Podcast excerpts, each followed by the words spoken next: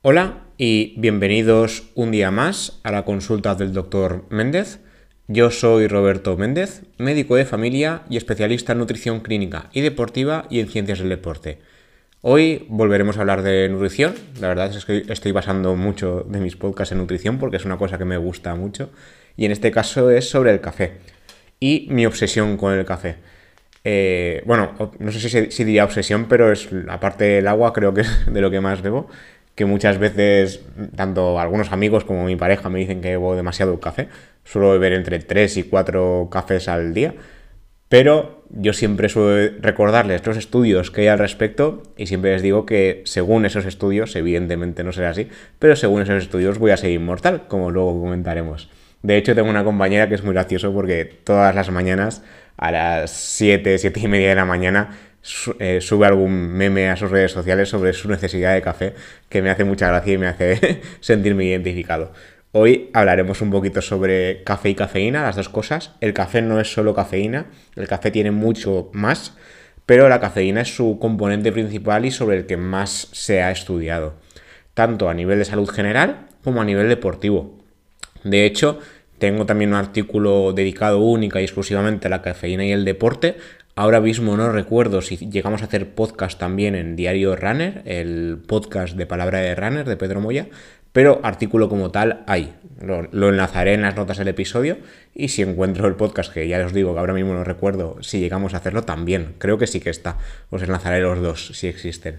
En este caso hoy me quería centrar sobre todo, hablaremos también de deporte, pero sobre todo eh, los efectos que tiene el café y la cafeína en la salud general, en la salud de, la persona del día a día que tampoco tiene por qué ser deportista. De hecho, muchas veces se ha identificado la cafeína como sustancia tóxica, pero no es, no es real, esto es relativo, ¿no? Como dijo en su día Paracelso, solo la dosis hace el veneno. ¿Esto qué quiere decir? Esto quiere decir que a mayor dosis habrá sustancias que es más peligroso que lleguen a ser tóxicas. Pero una sustancia de por sí, sin más, no tiene por qué ser tóxica. De hecho, por ejemplo, un claro ejemplo que tenemos de esto es la, nitroglicerina, que como muchos sabréis se usa para fabricar dinamita, que me acuerdo cuando lo estudié que yo decía, ¿es la misma nitroglicerina? Y sí, la nitroglicerina en microdosis eh, se usa también como fármaco, como vasodilatador para evitar los infartos.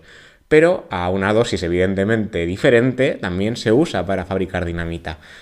Ahora también se usa en medicina, se usa para las dos cosas. Así que en el caso del café es lo mismo.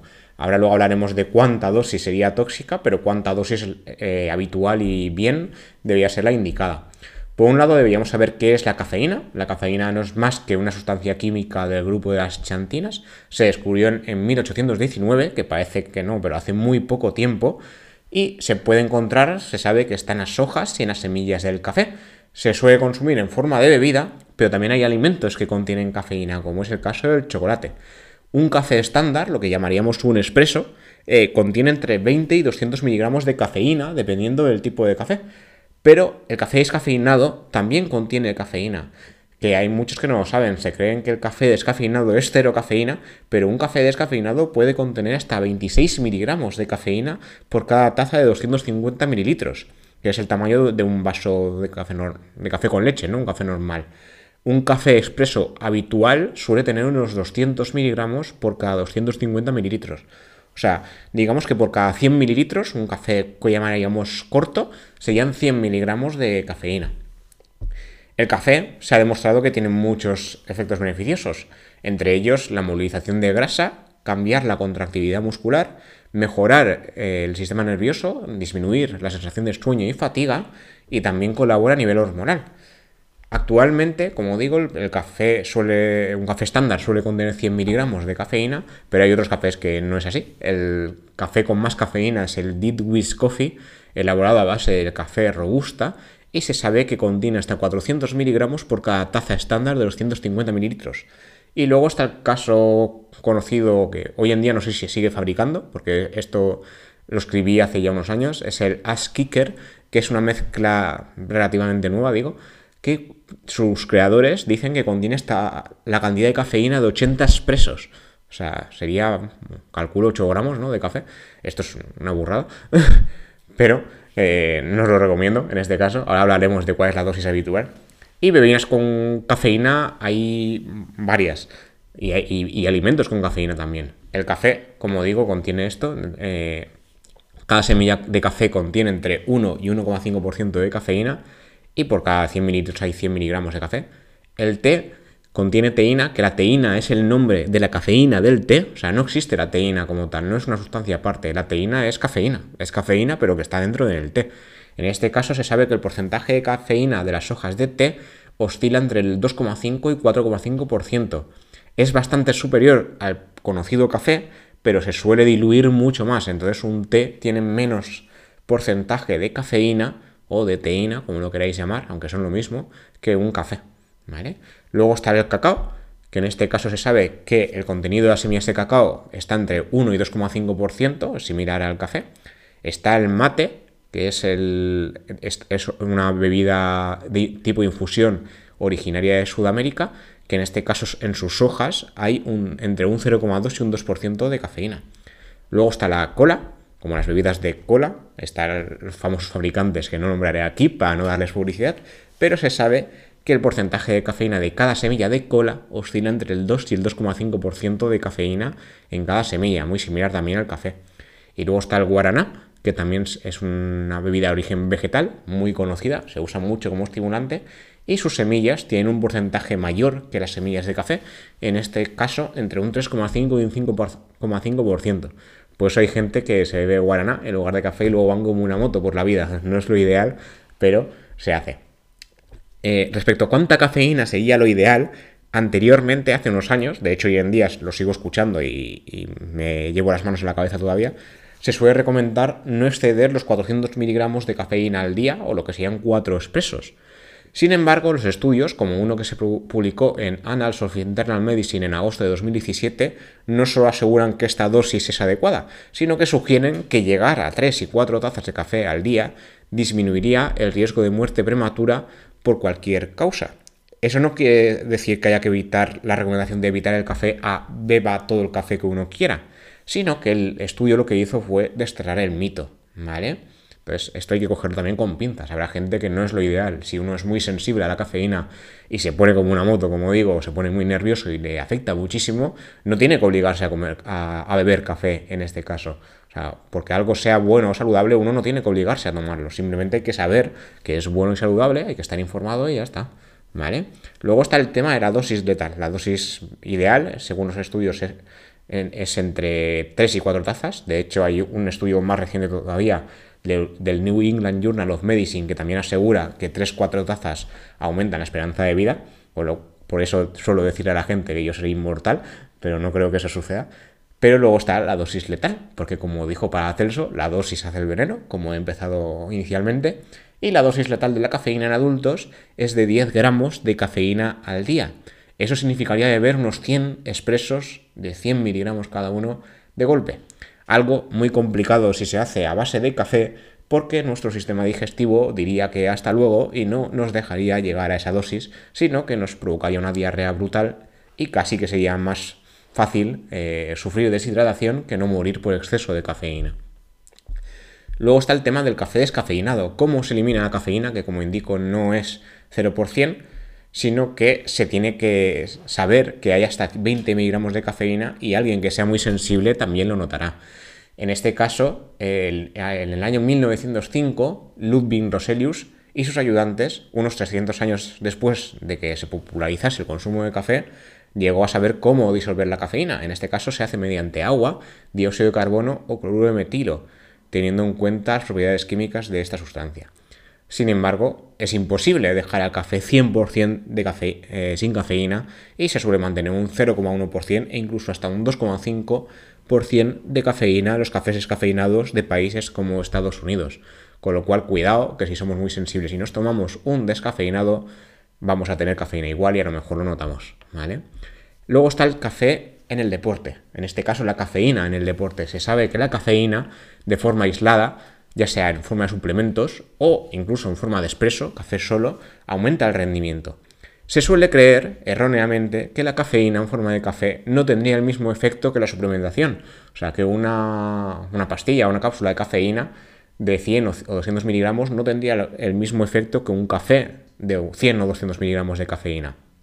Esto es un mito.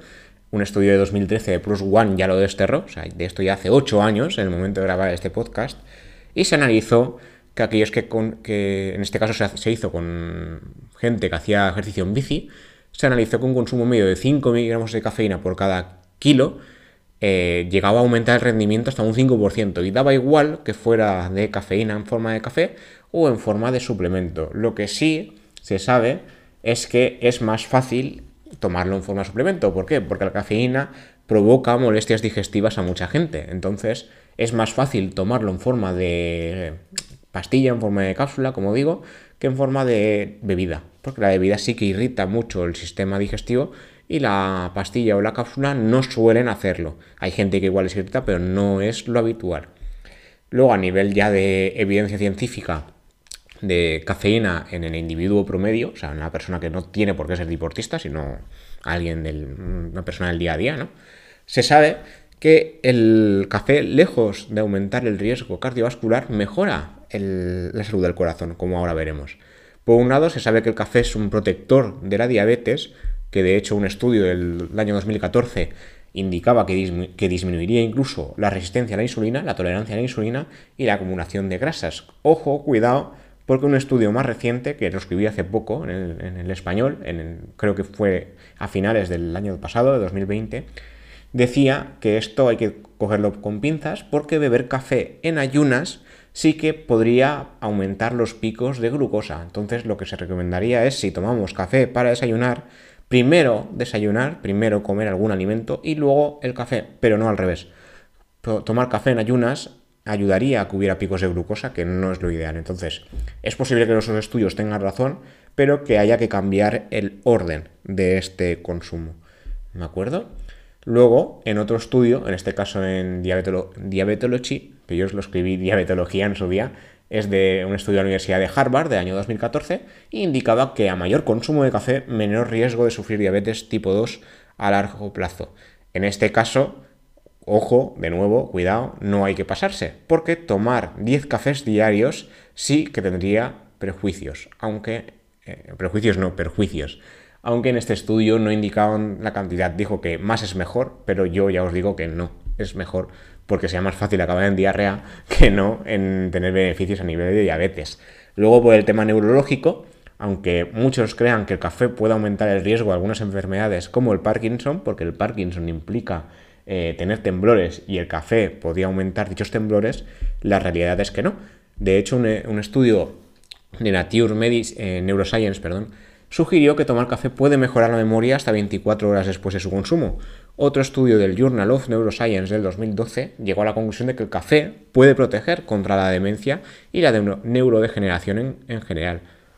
Un poco más allá, un, estudio del Journal of Alzheimer's Disease indicaba que tomar entre 2 y 3 tazas de café eh, disminuían el riesgo de sufrir Alzheimer. Y en el tema del Parkinson, un estudio de Neurology el año 2012, ya de hace casi 10 años, relacionaba el café con tener menos riesgo de sufrir Parkinson e incluso de mejorar sus síntomas y no al revés. O sea, más café no aumentaría el riesgo de tener temblores, sino al revés, incluso disminuiría el riesgo de tener Parkinson. Luego se sabe que el café es un protector del cáncer de colon, el cáncer de piel y el cáncer de útero y hace muy poco, de hecho en el año 2020, salió otro estudio que indicaba que tomar café disminuía el riesgo de sufrir cáncer de mama. Y a nivel cardíaco, eh, se suele relacionar el café con, muchos temas, ¿no? Con la hipertensión, con las arritmias, con el riesgo cardiovascular en general, pero no. Un estudio del año 2015 en Heart e indicaba que consumir entre 3 y 5 tazas de café disminuía el riesgo cardiovascular en general y otro estudio del mismo año del BMC Medicine indicaba, tras estudiar durante 12 años a un grupo de 76.000 hombres y mujeres, que el café no solo eh, no empeoraba las arritmias, como la típica fibrilación auricular, sino que disminuía el riesgo. E incluso se sabe por otros estudios que el café ni altera el ritmo normal del corazón ni provoca estas historias o latidos de más, sino que disminuye el riesgo de enfermedad cardíaca y de mortalidad en general, e incluso de sufrir insuficiencia cardíaca, ictus o hipertensión. Pero cuidado, porque otro estudio del mismo año, el 2015, fue el añazo del café. En el estudio se publicó en la European Society of Cardiology, indicaba que aquellos individuos, aquellas personas con una tensión arterial que ya estaba ligeramente elevada, un poquito más de la media, la media habitual y estándar se suele decir que es 12,7, 120-70, si ya de normal estamos en 13,5, 13 y algo, la alta, o 85, 80 y largos, la baja, el café no sería recomendable. De hecho, aumentaría el riesgo de caer en la hipertensión si se, tomaban más de 3 trazas por día. ¿Quiere decir esto que el café aumenta el riesgo de hipertensión? No. O sea, uno puede tomar café, estar tranquilo, pero si ya está predispuesto, tomar café puede empeorar la situación. Después, respecto a la, vida, o sea, la esperanza de vida, como indicaba antes, el New England Journal of Medicine indicaba que tomar de 2 a 4 tazas de café al día aumentaba la esperanza de vida. El Annals of Internal Medicine lo, corroboró un par de años después. Y el British Medical Journal también hizo una revisión de hasta 200 metaanálisis, 201, y decía que consumir café disminuía la mortalidad por cualquier causa. Esto, todo esto es relativo porque esto indica solo café, solo habla de cafeína, no tienen en cuenta otros factores de confusión. Factores de confusión son cosas que pasan mientras mejoramos la salud, en este caso mientras tomamos café. ¿Qué sucede si tomamos café con leche condensada, que es muy grasa? ¿Qué sucede si tomamos café eh, y fumamos a la vez? Todo esto son factores de confusión que antiguamente se creía que el café era malo porque se solía relacionar el café con fumar. Pero si separamos ambos factores, se sabe que la cafeína sí que parece tener beneficios, siempre y cuando no nos excedamos. Como habréis visto, siempre hablo de entre 2 y 4 tazas o máximo 5 de café al día. Los estudios no dicen nada de tomar más, o sea, si tomamos 6, 7 o 10, puede que no sea lo ideal y a gente muy sensible incluso un par de tazas les puede perjudicar. Entonces, esto es lo que dicen los estudios. Los estudios no obligan a beber café o cafeína porque sea sano, sino que es algo de información al respecto y saber que eh, la cafeína no es tan mala como nos indicaban. De hecho, la cafeína se había relacionado con la deshidratación. Se sabe que el alcohol sí que deshidrata, como comentaremos en un episodio pronto, que quiero hablar sobre el alcohol, pero la cafeína no. De hecho, la creencia errónea se debe a un estudio mal hecho de 1928, donde se afirmó que el café aumenta la cantidad de orina, con lo cual indicaba que sería una sustancia diurética algo que fomentaría la deshidratación. Pero ya en 2005, de esto ya hace casi 20 años, un estudio publicado en el International Journal of Sport Nutrition and Exercise Metabolism ya indicó que no era así. De hecho, se hizo un ensayo clínico, se controló la dieta de casi 60 hombres sanos durante 11 días, se analizaron 20 marcadores de deshidratación y ningún aumento. O sea, la cafeína se demostró en un ensayo clínico que no provocaba deshidratación. Ya digo, la cafeína sola no tenemos en cuenta otras sustancias asociadas. Y esto era todo lo que quería comentar por hoy. Mi obsesión con el café tiene sentido. Yo me gusta beber café. Yo me parece que 3, 4 tazas diarias. Y sin pasarse.